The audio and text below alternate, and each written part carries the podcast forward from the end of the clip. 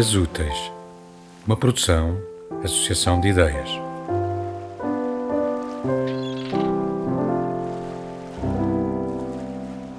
Que te traz ao meu reino, homem?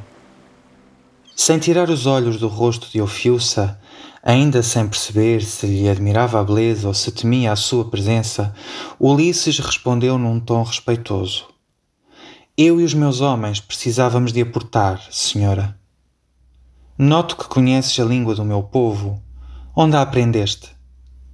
Por sermos homens do mar, acabamos por conhecer muitas línguas. Isso torna-se útil muitas vezes, como agora. Ouviu-se prescrutou em silêncio, os olhos ambarados baços pelos pensamentos que a ocupavam. Também ela conhecia a língua do povo de Ulisses, mas não a iria usar recusava-se a falar na língua do marinheiro recém-chegado ali, diante do seu trono. Vêm em paz? perguntou ela, ao fim de algum tempo. Ulisses esforçou-se para confirmar que sim, vinham em paz, e os movimentos do seu corpo apenas o reforçaram. As mãos obsequiosas, acenando com a cabeça, inclinando-se ligeiramente, quase como numa vénia de forma a demonstrar ao Fiusa que não representava nenhuma ameaça.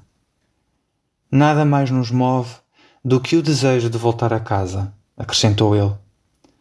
E as chamas que arderam até chegarem, quem as enviou? Assustaram o meu povo.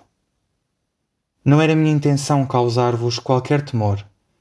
As chamas foram enviadas pelos nossos deuses, para vermos além do nevoeiro, como um sinal.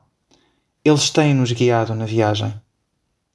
Ofiuça teve vontade de lhe perguntar se os seus deuses não a reconheciam como soberana daquele território onde apenas ela tinha autoridade para convocar chamas e sinais. Mas para evitar uma confrontação desnecessária com Ulisses, dado que ele parecia vir genuinamente em paz e se comportava tão educadamente, optou por perguntar, embora já soubesse a resposta: De onde vens? De Ítaca, senhora. Sou o rei da ilha. Espera-me a minha mulher, Penélope, e o meu filho, Telêmaco.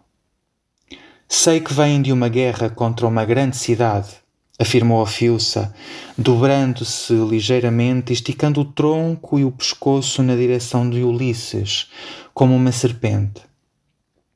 Mal ouviu as palavras da rainha, Ulisses foi tomado por uma sombra o rosto transfigurado. Troia, para lá do mar interior, respondeu com a voz perturbada. Depois continuou, recomposto. As notícias correm rápido.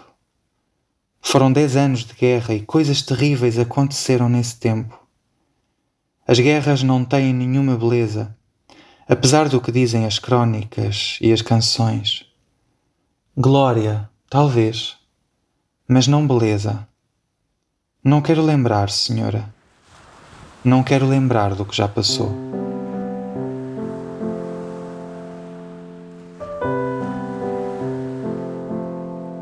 Escutamos um certo do livro Ofiuça de Samuel F. Pimenta, lido pelo autor. Esta obra tem edição Mahatma.